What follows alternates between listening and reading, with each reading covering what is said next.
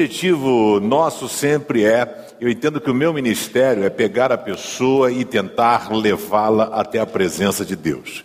É como se eu tentasse segurar na sua mão, a pegar na mão de Deus, colocar a sua mão na mão do Senhor e dizer: vai, agora é contigo. Que a gente possa aprender a desenvolver um relacionamento com Deus. Eu tenho 51 anos, né, faço 52 em setembro.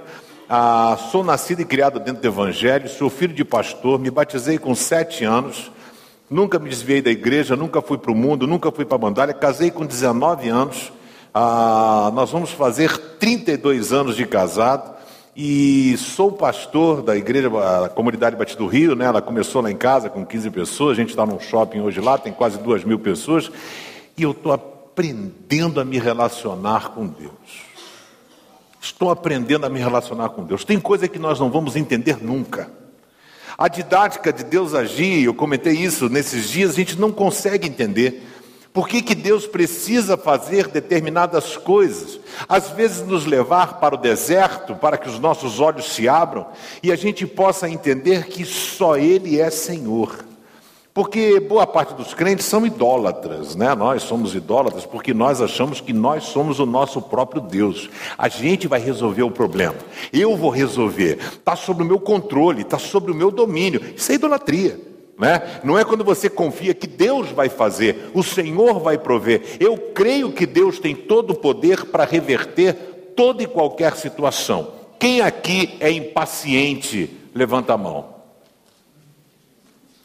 Nós já nascemos, rapaz, eu vou lhe contar, a gente já sai de casa, eu tenho, lá no Rio de Janeiro, o trânsito está insuportável, mas eu tenho pena de vocês, paulistanos, né? é um desespero, a gente já sai de casa, já sai de casa agulhado, você já sai de casa tenso, né? Eu, eu participo de um debate na Rádio Melodia, lá no Rio de Janeiro, e fica do ladinho da minha casa, eu saio 10 para as 11 de casa, o debate é 11 horas, 10 para as 11. E aí eu saio para o debate, qual é o único trânsito que eu posso pegar? No elevador da minha casa e alguma velhinha que está para sair da garagem na minha frente, no carro. E aí, rapaz, não tem outra, né? Às vezes eu pego, dá 10 para as 11, eu vou no debate, há 5 minutos para chegar. Aí chega, abre a porta do elevador, aquela criança com velocípede, aí olha para você, aí a, a, babá fala, vai, aí não vou, vai, não vai, e eu estou aqui, eu digo, vem filhinho, vem, vovô, entra aqui, vai, fica aqui, né? E a gente às vezes sai do carro e está aquela senhora, aquela velhinha, fala com o porteiro, pergunta como é que está a família, como é que está o passarinho, o gato, o cachorro, o papagaio, e aí eu falo, vai, mas assim, o errado sou eu, certo é ela. Porque a gente não pode ter pressa para isso. E o que, que acontece? A gente passa pelas lutas e conflitos da vida, e a gente tem uma urgência enorme para que Deus atenda o nosso pedido. Querido, eu quero dizer para você que Deus não é o gênio da lâmpada maravilhosa. Deus não é fada madrinha. Deus não está aqui para fazer a sua vontade. Deus está para realizar a vontade dele na sua vida e através da sua vida. E aí a gente precisa lidar com o tempo, o tempo. E a gente não consegue entender o tempo de Deus e o nosso tempo, né? O Cronos e o Kairos. Uma boa resposta para muitas das nossas dúvidas é encontrada em João 13, verso 7, quando Jesus lava os pés dos seus discípulos e ele fala assim: O que faço hoje não entendes, um dia entenderás. Então não cabe a gente tentar entender, às vezes, os planos de Deus ou por que Ele está fazendo as coisas. Eu tenho uma palavra para você nessa noite: não sofra por antecipação. Jesus está chegando. Você crê nisso? Diga amém. amém. O Senhor está chegando, querido. Eu quero dizer para você que ele nunca chega atrasado. Ele chega na hora, mas não na sua hora. Que bom seria se eu perdesse o emprego, fosse demitido, cinco minutos depois tivesse alguém me ligando abrindo uma porta de trabalho. Não seria uma benção isso? Se eu tivesse um problema com a discussão com a minha esposa, e aí cinco minutos depois a minha esposa viesse e assim, meu amor, eu te amo, me perdoe, porque sempre a esposa está errada, né, gente? Por isso que eu estou usando esse exemplo. Então, aí ela viesse e falou assim, ah, meu filho, me perdoa, você está certo. Seria tão bom, né? Às vezes ficar 15 dias o relacionamento, um troço, aquele negócio todo. Que bom seria se as coisas fossem de imediato, mas elas não funcionam assim. Eu queria dizer a você que nós precisamos aprender a confiar no agir de Deus, no tempo de Deus, ele é perfeito. Abraão Deus chama Abraão e fala assim: Ó, campeão, vou fazer de você, da tua descendência, ah, como as areias do mar e as estrelas do céu, você será abençoado, em ti serão benditas todas as nações. Sara era estéril, Abraão tinha 75 anos. Isaac não podia nascer dois anos depois, gente? Podia, dois anos, suficiente, não é? Mas não. Deus fez Abraão esperar 25 anos, amigo. 25 anos e você está com pressa? 25 anos. O povo no deserto foram 40 anos. Não podia ser quatro meses, não podia ser um ano, mas não cabe a gente, e Deus tem essa didática. Moisés chega e abençoando o povo, ah, levanta o cajado, o mar se abre, bate na rocha, sai água da rocha. Aí Deus chega para Moisés, quando o povo, Moisés já cansado, e aí chega e fala para ele assim: Ah, Senhor, o pessoal quer água. Aí Deus fala para Moisés: Falai a rocha. Mas Moisés já estava chapa quente, ele estava perturbado. Moisés pega o cajado e fala: Vocês estão com sede? Vocês querem água? É água que vocês querem? Então toma. Pau! Bate na rocha. Aí Deus fala aí, tá vendo? Vacilou. Por que você vacilou? Você não vai entrar na terra prometida. Cara, quando eu chegar no céu, eu vou falar com o Senhor. Eu vou dizer: Ah, papai do céu, Moisés. Rapaz, Moisés ficou 40 anos no deserto. O cara foi bonitinho, face a face contigo, batia papo, pegou os dez mandamentos, e pá, tabernáculo. Rapaz, o cara uma vez só ficou nervosinho e o Senhor deixou. A gente não sabe o agir de Deus, mas cabe a gente aprender a confiar nele, porque só ele tem a última palavra, não é você. Você pode falar, estou perdido, as coisas não têm solução, eu não sei que caminho trilhar, eu não sei o que fazer, mas eu estou aqui para dizer que Deus sabe. Amém? Abra sua Bíblia no Evangelho de João, capítulo 11, verso 43. Nós temos quatro evangelhos na Bíblia, cada evangelho teve um público diferenciado. Mateus escreve para os seus leitores eram judeus, por isso que ele é o, o, o, evangelista, né, o evangelho que cita mais versículos do Antigo Testamento, assim como diz o profeta, assim como diz Isaías, ele está escrevendo para um público judeu. Marcos escreve para o grego, né? ele tem uma urgência, foi o primeiro evangelho a ser escrito, ele tem uma urgência em levar o seu leitor para a cruz, enquanto Mateus começa com a genealogia de Jesus, Lucas aparece com um anjo aparecendo a mãe de João Batista, a, é, João, é, Marcos começa já com o batismo de Jesus, ele tem uma urgência enorme. João foi o último evangelho a ser escrito. João foi escrito no ano 90, basicamente, 89. Então a gente, quando faz a leitura desse livro, a gente precisa entender que Jesus morreu no ano 33. Não vamos entrar no mérito que tem três anos para cá, três para lá, né? Então, no ano 33. Então tinham se passado cinquenta e poucos anos. Você consegue imaginar como era o Brasil há 57 anos atrás? Completamente diferente. Então o mundo tinha mudado. João já escreve para um público que uma galera que estava se tornando cristã, mas estava sendo influenciada pelo gnosticismo grego. As pessoas já questionavam a existência de Jesus, achavam que Jesus era um holograma. Porque na mitologia grega, eles achavam que vinha aquele Deus encarnado, Thor, Zeus, Poseidon. Esse cara vivia entre as pessoas, mas ele era tão somente uma imagem, uma figura. E as pessoas estavam questionando isso. É por isso que João mostra muita humanidade de Jesus. É por isso que João é o único evangelista que retrata que Jesus foi transpassado por uma lança e saiu sangue. Na sua afirmativa, ele está dizendo: Jesus foi homem encarnado, ele viveu entre nós. Ele não foi isso que vocês pensam que ele era. É o grego muito rebuscado, ele coloca sete milagres de todos os milagres que Jesus fez, ele só coloca sete milagres que ele não chama de milagre, ele chama de sinais sinais, porque a tese dele é defender a messianidade de Jesus que estava sendo atacada naquele momento. Em João capítulo 11, o verso 43 diz assim: Depois de dizer isso, gritou: Lázaro, venha para fora, e o morto saiu. Vamos orar? Deus de amor, de graça e de misericórdia, pedimos que através da tua palavra que foi lida, que teu Espírito Santo possa ter liberdade para falar aos nossos corações. Que nós possamos aqui ser sondados pelo poder do teu Espírito e sairmos daqui diferente da forma como entramos. Pedimos a tua mediação, o teu cuidado e a tua proteção. Eu oro em nome de Jesus. Amém. Lázaro morava na cidade de Betânia, e aí ele era amigo de Jesus. A Bíblia relata também a história de Marta e Maria, que eram suas irmãs. Jesus estava em outro lugar, fazendo os seus afazeres, as suas atividades, e aí ele recebe um recado dizendo assim: ó, o seu amigo Lázaro está passando mal. Lázaro está com um problema. E Jesus não larga tudo aquilo que ele está fazendo. Ele não abandona os seus afazeres para atender o pedido de uma pessoa. A gente acha que ele tem que ser assim com a gente. E aí Jesus não vai, ele continua fazendo as coisas que ele tinha que fazer. E aí Jesus vai depois. Ele chega lá quatro dias depois. Ele chega basicamente no quarto dia. E existia uma crença de que o espírito da pessoa, era essa crença na época, quando ela morria, o espírito dela não saía. Ele saía do corpo e ficava rondando o corpo. Durante três dias, ele ficava rondando o corpo. Então, as pessoas ficavam lá, as carpideiras, as pessoas lá chorando, não sei o que, não sei o que, na expectativa de que o espírito voltasse para o corpo. Quando era o quarto dia, não tinha mais jeito. Quarto dia, o espírito estava rondando, foi embora, acabou, acabou, acabaram essas esperanças. E aí Jesus vai em que dia? Para mostrar que ele é a esperança. A esperança de vocês acabar, mas a minha não.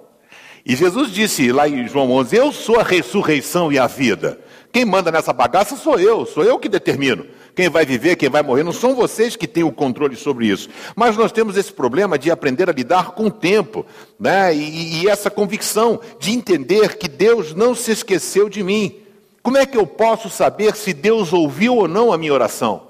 Como é que eu posso ter a certeza que Deus ouviu o meu clamor? Primeira certeza que você tem que ter é que todas as orações que você faz, todas, sem exceção, elas chegam à presença de Deus. Todas as orações que você faz. Nenhuma oração ela é impedida de chegar à presença do Senhor. O problema é que nós não estamos preparados para ouvirmos a resposta de Deus.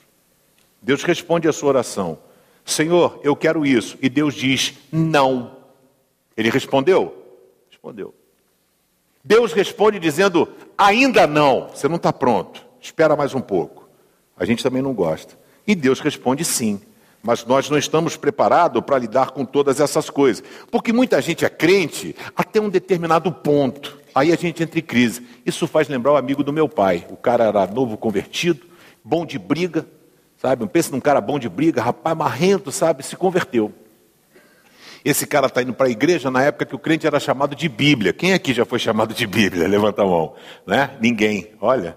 Então todo mundo é novo, né? O cara era chamado de Bíblia. O cara, não, o cara é Bíblia, é Bíblia, né?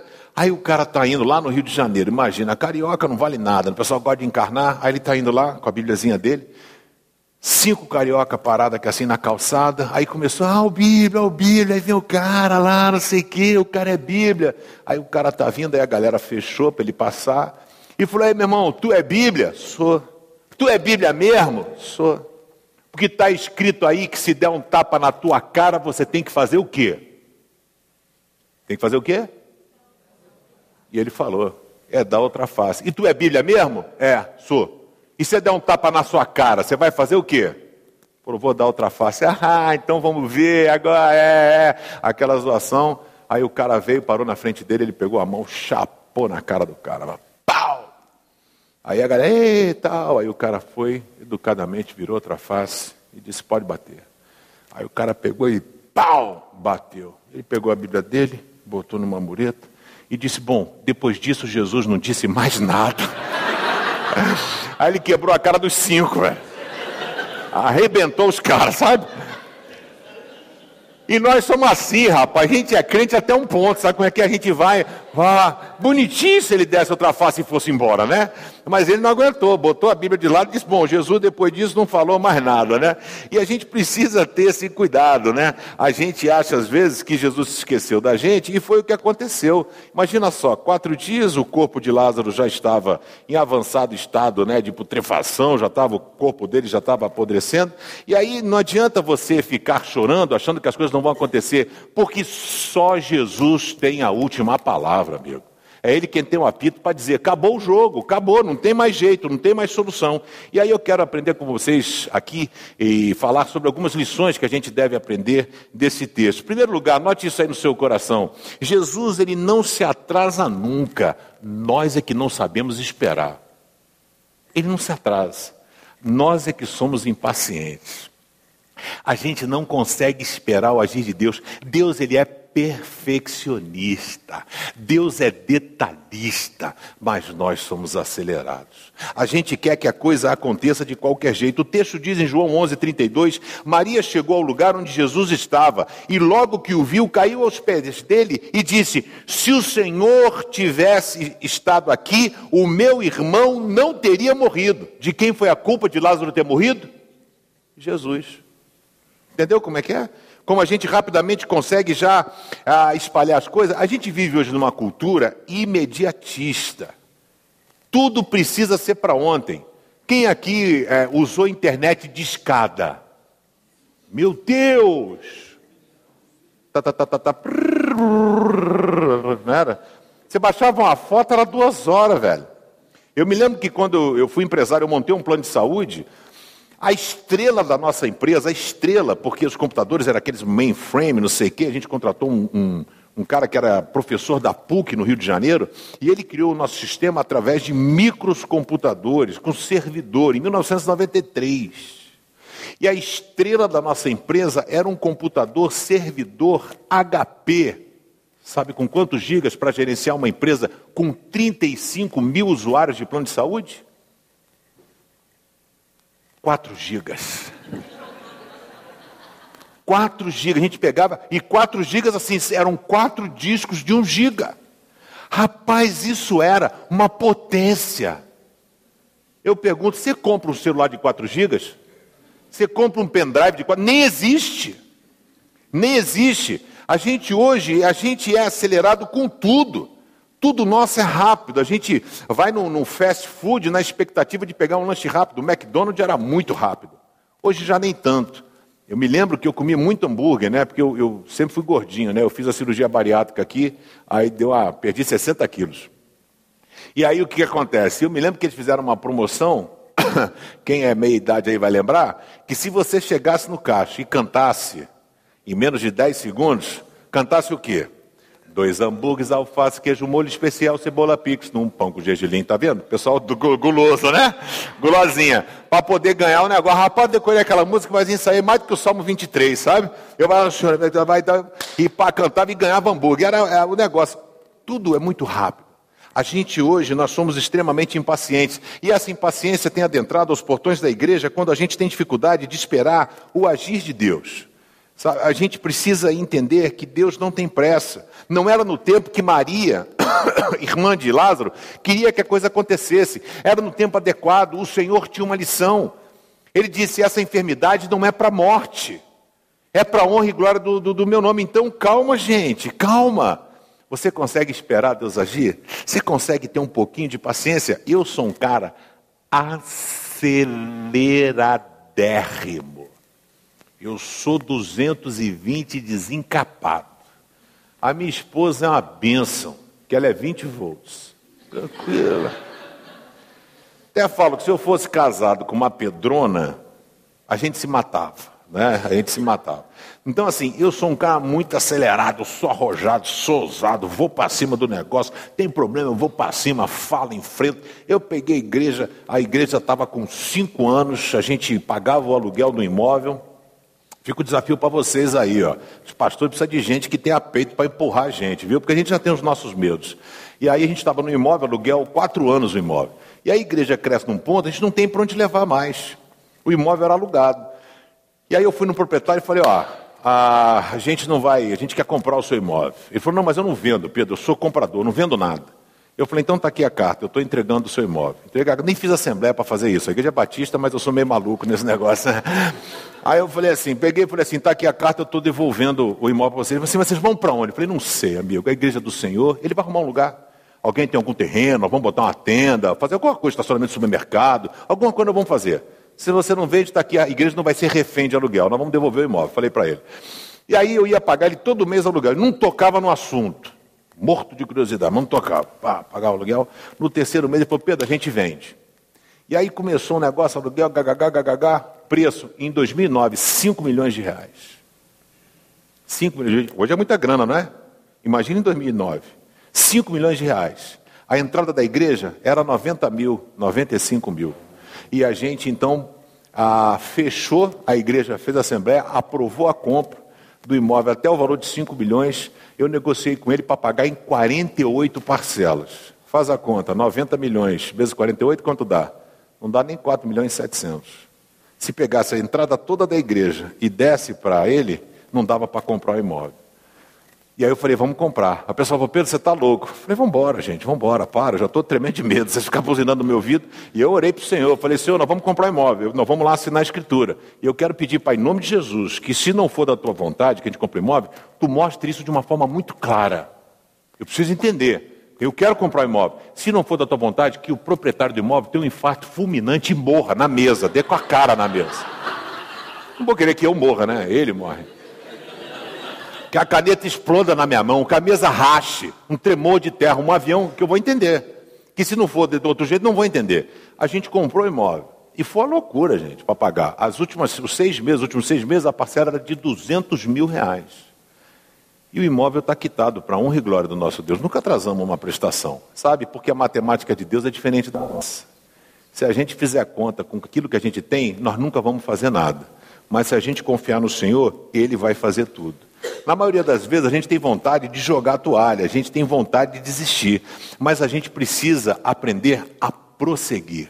A gente precisa aprender a caminhar. Quando a gente desiste, é sinal que a gente perde a esperança, né? E Jesus sempre se apresenta como a nossa única solução.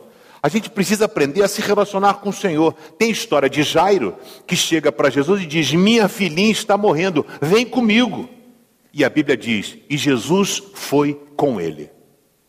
O Senhor foi com ele. Mesma situação, não de uma filha, mas de um servo. Um centurião chega diante de Jesus e fala: Eu preciso da sua, sua ajuda, um servo meu está morrendo. Jesus disse: Eu vou contigo. Ele disse: Não preciso que o Senhor vá comigo. Eu sou uma autoridade. Eu sei da ordem e obedecer ordem. Se eu disser a um servo meu, vai, ele vai. Se eu dizer falar, vem, ele vem. E eu sei que o Senhor tem autoridade.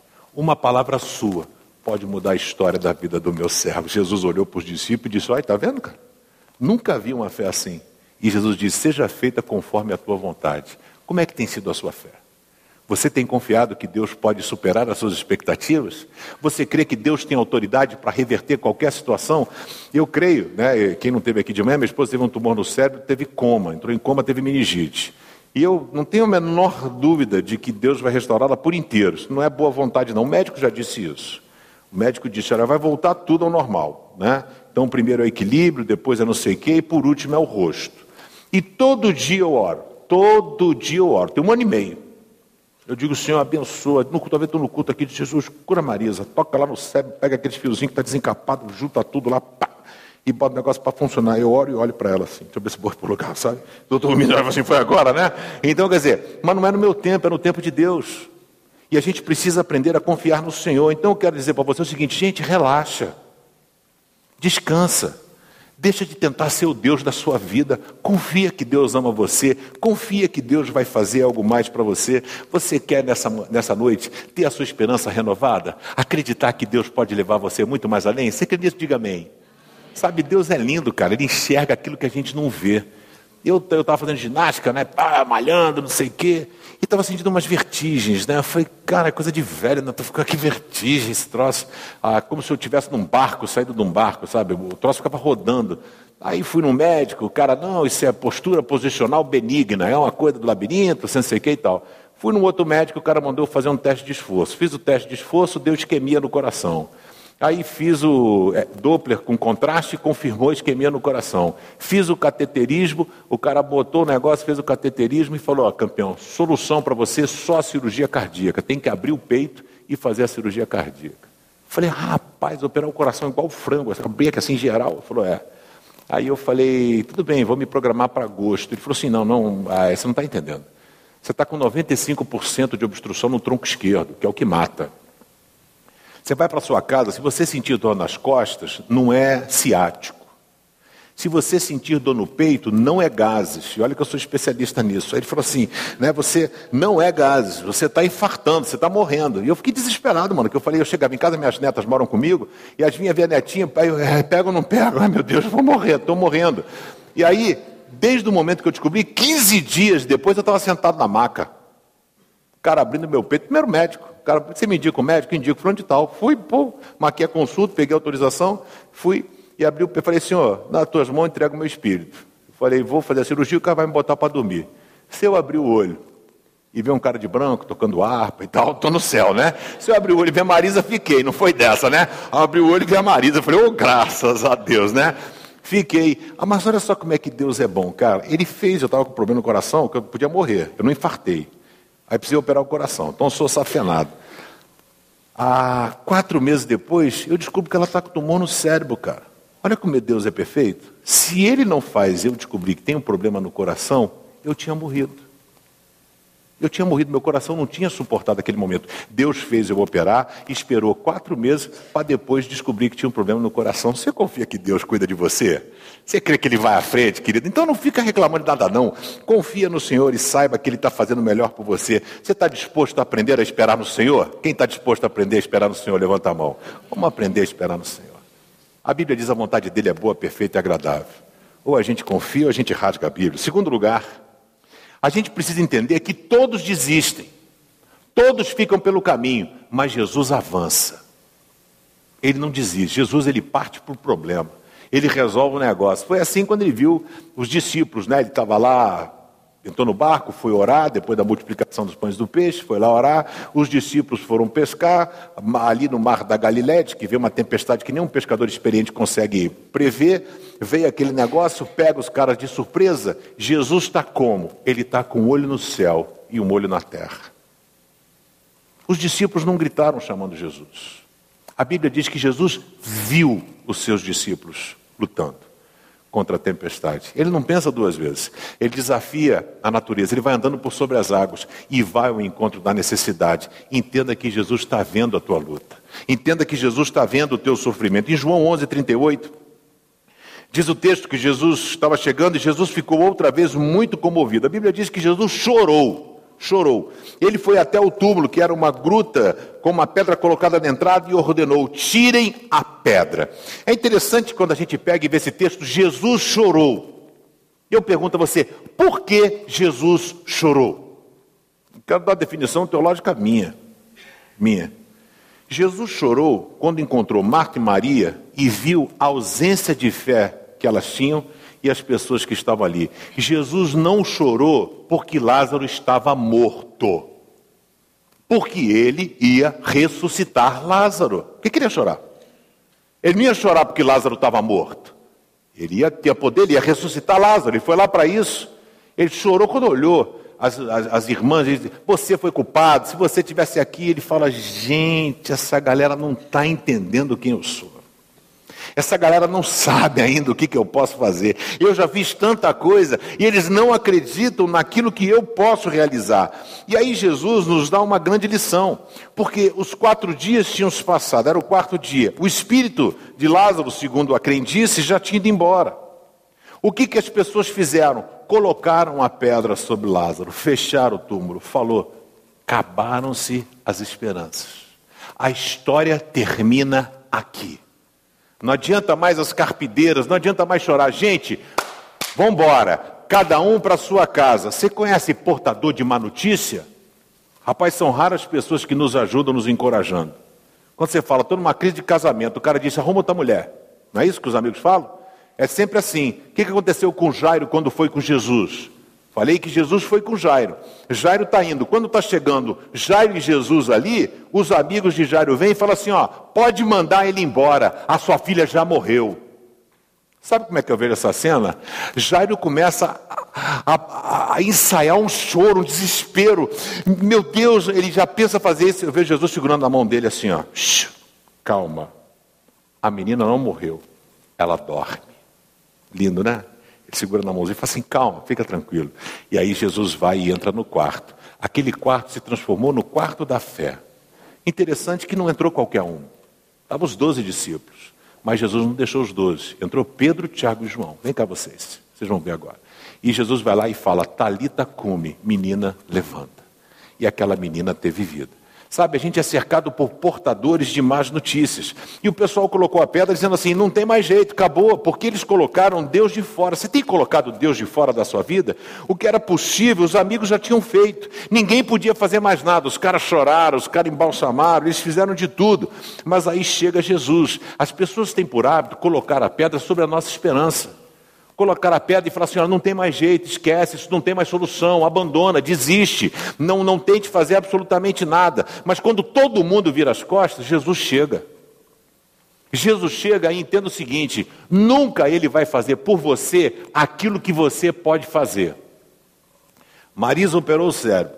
Então a gente tem que fazer, o médico falou assim: ó, não tem jeito, para voltar à normalidade tem que suar a camiseta. Então a gente faz musculação segunda, terça, quarta, quinta e sexta, ela faz spinning hoje. Ela não conseguia andar, não conseguia ficar sentada, né? Mas como já está melhor. Aí terça e quinta ela faz aula de spinning, terça e quinta, fisioterapia, segunda, quarta e sexta, fonoaudiologia, terça e quinta e aula de canto, terça-feira. Participa no grupo de mulheres no estudo que tem na quarta e vai no grupo pequeno de mulheres na terça-feira. Essa é a nossa agenda semanal. Toda semana a gente faz isso. Agora, porque eu sou crente, eu vou dizer assim: não, nós vamos ficar aqui só orando que Deus vai fazer as coisas todas?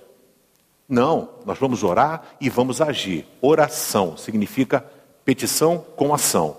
E a gente faz isso. E a gente precisa entender que o Senhor age dessa forma. Aquilo que você pode fazer, você tem que fazer. Então Jesus chega lá na hora, que seria lindo se Jesus fizesse um milagre e dissesse assim: olhasse para a pedra e falasse assim: Pedra, agora mova-te. E a pedra.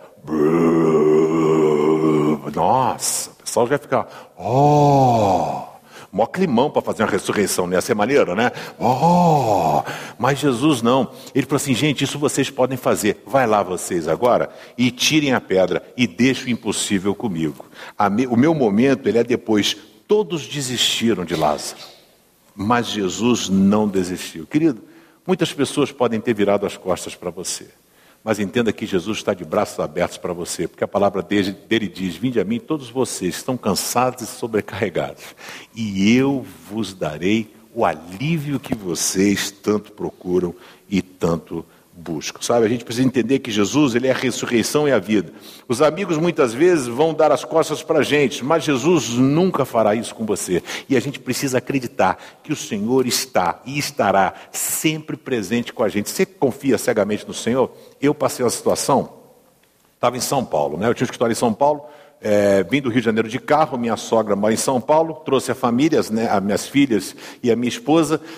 elas iam ficar na casa da minha sogra e eu tinha que voltar para o Rio de Janeiro para trabalhar. Então, vou voltar para o Rio de Janeiro, depois eu pego o avião, né, pego vocês e voltamos para o Rio. E aí o que, que acontece? Estou lá, era na casa lá da avó da Marisa, um quintal grande. A garotada correndo, fui me despedir dos meus filhos, três filhos. Falei, tchau, Cacá, papai vai embora. Tchau, pai. Falei com a Naná, que é do meio. Tchau, Naná, papai vai embora. Tchau, pai. Aí fui falar com o Juninho, filho mais novo, devia ter uns 4, 5 anos. Falei, tchau, Juninho, estava jogando bola. O Juninho parou, veio andando, ele é bem devagarzinho assim, sabe? Ele veio andando na minha direção. Ele pegou as duas mãozinhas, botou no meu rosto e disse, pai, haja o que houver, eu nunca me esquecerei de você. Falei, mano, o avião vai cair. Mas falei, esse avião vai cair. Eu falei, esse bicho é louco, mano. Como é que ele vem?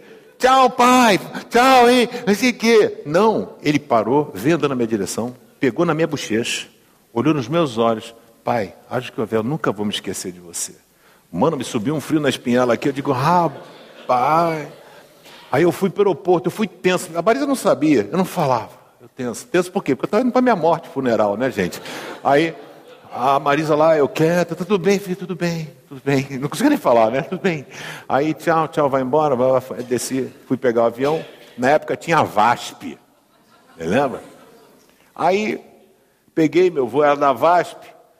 Aí fui portão de embarque, tenso, tenso, mão gelada, aquele frio na barriga. Aí estou lá sentadinho, aí o microfone a pessoa fala, senhores passageiros do voo número tal, comunicar aos senhores que houve um problema na nossa aeronave. E o voo que vocês vão seguir não é nessa aeronave, não é no portão 10, será no portão 8. Falei, cara, o segundo sinal, olha Deus falando, essa porcaria vai cair, né? Aí tô indo, tremendo de medo. Fui pro portão lá oito, estou esperando. Aí diz assim, senhores passageiros, comunicamos que o problema da aeronave foi resolvido. Vocês vão embarcar no portão 12. Eu digo, meu Jesus, olha só, bicho, quanto sinal Deus está dando, né? Esse troço vai cair. Aí eu estou lá parado no portão, abri o embarque, a galera indo, e eu pensando. Eu digo, rapaz, vou ou não vou? Aí eu falei assim, não vou, não vou. Não vou, o avião vai cair. Eles vão ver que meu nome está na lista, mas vão ver que eu não embarquei. Vou dar entrevista para o Jornal Nacional, Jornal Hoje pessoal vai me perguntar, mas seu Pedro, por que, que o senhor não foi? Não, não fui, porque meu filho pegou na minha bochecha, disse, pai, haja o que houver, e eu não fui, né? Deus falou comigo. E eu fiquei, vou, não vou, vou, não vou. Rapaz, isso é maluquice da minha cabeça, Deus não quer que eu vá, quer que eu vá. Aí eu falei, ah, Senhor, nas tuas mãos entrego meu espírito, né? Entrei no avião, entrei no avião e fiz aquilo que você faria, num momento como esse de tensão. Sentei no banco e disse: O Senhor é meu pastor, nada me falta, nada, nada, nada mesmo. O Senhor quer alguma coisa? Sai, sai, sai, moça, eu estou aqui, né? O Senhor nada me faltará deitar, me faz em vez de baixo, guia mansamente as águas. O avião não caiu, eu estou aqui até hoje, sabe? A nossa cabeça sempre leva a gente para o lado pior, né? A gente consegue ver coisas aonde não existe, e foi o que aconteceu com a família de Lázaro. Eu quero convidar você a entender que Deus tem um controle da sua vida, sabe? Em que área da sua vida você tem jogado a toalha? Que área da sua vida você tem desistido? Eu quero convidar você a remover a pedra que está sobre a sua vida, a pedra que está sobre o seu problema. Terceiro e último lugar, é entender que só Jesus pode transformar o choro em alegria. Só Ele pode fazer isso. Ninguém pode fazer. Ninguém pode transformar o choro em alegria. As pessoas podem tentar fazer isso, mas elas não irão conseguir. É, eu, por exemplo, fui sequestrado no Rio de Janeiro, fiquei 21 dias sequestrado. Né? Quase tudo aconteceu com a minha vida, né? Safenado, é, coi, mulher opera o cérebro, o cara é sequestrado, vai para No Limite, na televisão. Ah, tudo bem, mas estamos aqui. Aí eu fui sequestrado, fiquei 21 dias. E, por exemplo, com a minha mãe, Deus fala com a minha mãe através da Bíblia. Minha mãe fala assim, dia, hora, minuto, que Deus conversa com ela assim, ó, fala aí. Entendeu? E comigo não. Eu sempre preciso que Deus, Deus fala comigo alguma coisa, meu Deus, eu preciso saber o que eu faço. Compra imóvel, não compra, eu faço o quê, não sei o que e tal. Fala comigo, meu Deus. Aí eu pego a Bíblia, Aí você dá aquela girada na Bíblia, né? Porque a gente sabe que o meio é Salmos, final Apocalipse, o início é Gênesis, né? Aí você dá aquela sacudida na Bíblia assim, para não ter ser tendencioso na abertura. Eu vou, abro a Bíblia e digo, Deus, fala comigo agora. Abro, crônicas. Fulano gerou Beltrano, gerou Ciclano, gerou Beltrano, gerou Ciclano, gerou Beltrano. Eu digo, e aí, Deus, aí? E aí, isso quer dizer o que é isso aí? Que eu vou ter filha rodo? Que parada louca é essa, né? Fala comigo. E não tem jeito. Eu e esse lance assim, não funciona. Com a minha mãe, é loucura. Era o vigésimo dia que eu estava sequestrado. A minha mãe não aguentava mais. A minha mãe chegou para Deus e disse assim: Senhor, porque quando ela abriu a Bíblia a primeira vez, assim que eu fui sequestrado, ela pegava a Bíblia viva. Já viu a Bíblia viva? É que ela fica pulando na sua mão assim, né? Ela é viva. É a Bíblia morta também, né? Brincadeira. Aí, a Bíblia viva, aí ela pegou, abriu a Bíblia, e era 14, 11 de setembro quando eu fui sequestrado. Disse assim: nos primeiros dias de outubro. Minha mãe fechou. Falou: não, não aceito, não aceito. Primeiro dia de outubro, estamos falando de vinte e poucos dias. Minha mãe falou, não aceito. O tempo foi passando, minha mãe chega e fala assim, Senhor, eu quero saber se os meus filhos vão morrer ou viver. Ela não aguentava mais. Eu quero que tu fales comigo. A minha mãe orou, abriu a Bíblia. Daniel 10 diz assim: Meu filho Daniel, desde os primeiros dias eu tenho ouvido as tuas orações. Mas as lutas contra os príncipes da Pérsia estavam tão severas que enviei o arcanjo Miguel, ou Gabriel, não lembro agora, e obtive a vitória no vigésimo primeiro dia. Sabe quando a minha mãe leu isso? Vigésimo dia. Ela chegou e disse: amanhã eles estão soltos. Falou, Marisa, vai no cabeleireiro arrumar o cabelo, vamos fazer lasanha que ele gosta. Aí a galera achou que a minha mãe surtou. Olha que coisa louca, como é que é a fé, né? A Sueli surtou. E a minha mãe falou: amanhã eles estão soltos. Sabe quando eu fui solto? Vigésimo primeiro dia a polícia estourou o cativeiro. A gente estava dormindo, eu e minha irmã. A polícia estoura o cativeiro. Deus não permitiu que o dinheiro do justo fosse para o injusto. Sabe, Deus é fiel, Ele age no tempo em que a gente menos espera. E a gente precisa aprender que Deus fala de várias maneiras. Comigo, Deus fala diferente. Sabe como é que Deus gosta muito de falar comigo? Como? Adesivo de carro. Uma coisa louca. Adesivo de carro. Estou eu e a Marisa, aí a, tinha feito o exame, uma ressonância, e talvez a Marisa médico, a médica que viu o exame falou que ela teria que fazer radioterapia. Falei, pô, cara, tá caminhando tudo bem, fazer radioterapia, né? É, o cérebro tá voltando as coisas, vai queimar algumas coisas, não sei o que e tal. Aí estava triste, né? Eu falei, ô Senhor, mas o negócio me ajuda, Senhor, eu preciso que o Senhor fale comigo. Né? Eu não estou aguentando esse negócio. Qual é o seu plano, o seu propósito? Assim, fala comigo, Senhor, de alguma forma. E eu estou dirigindo. Para o carro, tem um gol na minha frente, que está com três adesivos, um em cima, um no meio e embaixo. No meio da tempestade, descanse, confie em Deus. Falei, tá bom. A Marisa não fez radioterapia. Deus falou comigo através de um adesivo de um gol prata, velho. Sabe? Deus fala de várias maneiras. É a gente que precisa entender quando Deus está falando. E só Jesus pode transformar o nosso choro em alegria. Sabe o que é lindo em Jesus? Que Jesus não é, não é igual esse pastor presepeiro. Conhece o pastor presepeiro? Aquele cara que chega e fala assim: agora eu vou fazer um milagre, eu vou orar agora essas mãos, agora eu vou orar aqui para essa pessoa, Senhor, agora coloca o na minha mão, Senhor Jesus, agora faz agora, vem, Senhor, agora com poder e graça, agora vem, Senhor, agora botar a mão aqui, agora vai, Senhor, vai tirando, vai tirando, vai botando, vai botando, vai botando, vai tirando. Parece até narrador de corrida de cavalo. Aí Jesus não, Jesus é lindo. O poder e a autoridade dele é fantástico. Ele fala assim: removam a pedra. A galera vai, tira a pedra. Jesus chega, não chega tão perto, o túmulo já estar um fedor lascado, né? Jesus chega perto, fala assim: Lázaro, vem para fora. Acabou, cara. Aquele, aquele corpo morto, fedendo, em decomposição, começa o coração a bater, o sangue circular, carnificadura, músculo, fibra, tendão. Esse é o Deus que eu creio. Uma palavra do Senhor muda o rumo da tua história. Uma palavra do Senhor é capaz de mudar o rumo da sua história. Sabe, a gente precisa confiar que Deus pode fazer infinitamente mais do que pedimos, pensamos, imaginando. Você tem dado lugar para Deus agir? Sabe, Lázaro estava morto e não tinha opção, não tinha plano B, os seus amigos, sua família, todo mundo já tinha desistido, mas o Senhor não desistiu. Aquele morto reviveu. A mesma coisa Deus quer fazer com você nessa noite. Ele quer remover a pedra que tem atrapalhado você de ter uma comunhão perfeita com Ele.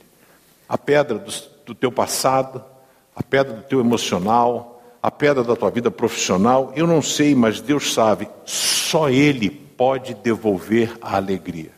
Ninguém mais pode devolver a alegria de você. A palavra de Jesus, que ele disse para Lázaro, hoje ele diz a mesma palavra para você. Vem para fora, sai desse teu mundinho, Sai desses problemas os quais você tem vivido e que você possa ter a sua fé renovada em Cristo Jesus, que você possa ter a esperança renovada e a certeza de que Deus tem o controle sobre a sua vida. Você crê que Deus tem o controle da sua vida? Você crê que Deus pode surpreender você nessa noite? Você crê que Deus pode levar você muito mais além? Querida, a Bíblia ensina pessoas fantásticas. Aquela mulher Ciro Fenícia, da cidade do Líbano, hoje, ela chega para Jesus e fala: Senhor, minha filha está endemoniada. Jesus nunca foi tão áspero com uma pessoa. Sabe o que Jesus fez? Ignorou aquela mulher. Senhor, minha filha está endemoniada. Jesus fez que ela nem existia. Embora. A mulher veio e falou assim: Senhor, não sei o que. Ah. Ele fala assim: fala assim, não é justo, eu vim aqui para os judeus, só vai ficar aqui pedindo os negócios. Aí depois ela veio de novo, terceira vez. Aí Jesus falou assim: não, não é justo, não sei o que, é comida dos cachorros. Ela falou assim: senhor, até os cachorrinhos pegam as migalhinhas. Sabe o que ela estava dizendo? Jesus, eu não quero muito, não. Eu sei que uma migalha tua pode mudar a história da minha filhinha. Jesus falou: puxa, está aí, seja feita conforme a tua vontade. Aquela menina foi liberta, porque aquela mãe não desistiu. E eu quero convidar você a persistir na certeza de que Deus tem o melhor para a sua vida. A sua história não acabou. Só Jesus diz quando ela acaba. Eu queria orar com você. Convido você a fechar os seus olhos, a baixar a sua cabeça, olhar para a sua vida. Eu não sei qual é a pedra que está impedindo você de ter um melhor relacionamento com Deus. Eu não sei, mas Deus sabe e você sabe. Talvez o medo, talvez a insegurança, Talvez a falta de fé ou, ou, ou pensar que as coisas não podem ser resolvidas. Talvez você ache que não tem mais jeito, como as irmãs de Jesus, as duas, foram reclamar com Jesus. Se o Senhor tivesse aqui, o meu irmão não teria morrido. Mas o Senhor está aqui hoje para dizer: essa pedra vai ser removida por você, e o Senhor vai chegar com uma palavra na tua vida para mudar a sua história. Não sei quais são as suas lutas, os seus conflitos, mas eu estou aqui para dizer que Deus sabe. Se você está aqui hoje, é porque Ele assim permitiu que você estivesse. Porque Ele quer devolver a vida para você. Devolver a vida é devolver a alegria, é devolver a paz, é devolver a esperança. E Ele está aqui para isso. E se você nessa noite está disposto a remover a pedra daquilo que tem impedido você de ver e de viver o melhor de Deus, se você tem coragem de remover a pedra e tem a certeza de que o Senhor tem uma palavra para você de bênção, eu queria muito orar por você.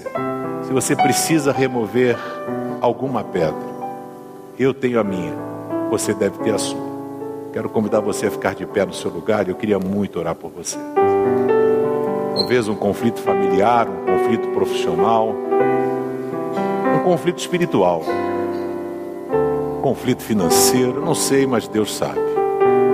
O ato de você ficar em pé é quando você está dizendo: Senhor, eu estou removendo a pedra, porque em Ti que eu confio. Senhor, nós estamos aqui no nome de Jesus para remover a pedra da ausência de fé, da incredulidade, pedindo que o teu amor e a tua graça nos alcance.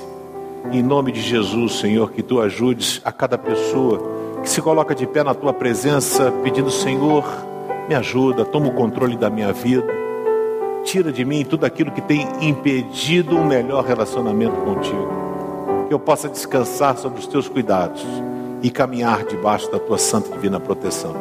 Como ministro do Evangelho, Senhor, eu penso a tua, peço a tua graça e a tua misericórdia sobre a vida de cada um dos teus filhos, sobre a minha vida, sobre a nossa vida, para que a gente hoje, definitivamente, possamos remover as pedras e experimentar o teu cuidado. Abençoe-nos. É a minha, a nossa oração, em nome de Jesus. Amém e amém. Que Deus abençoe a vida de vocês.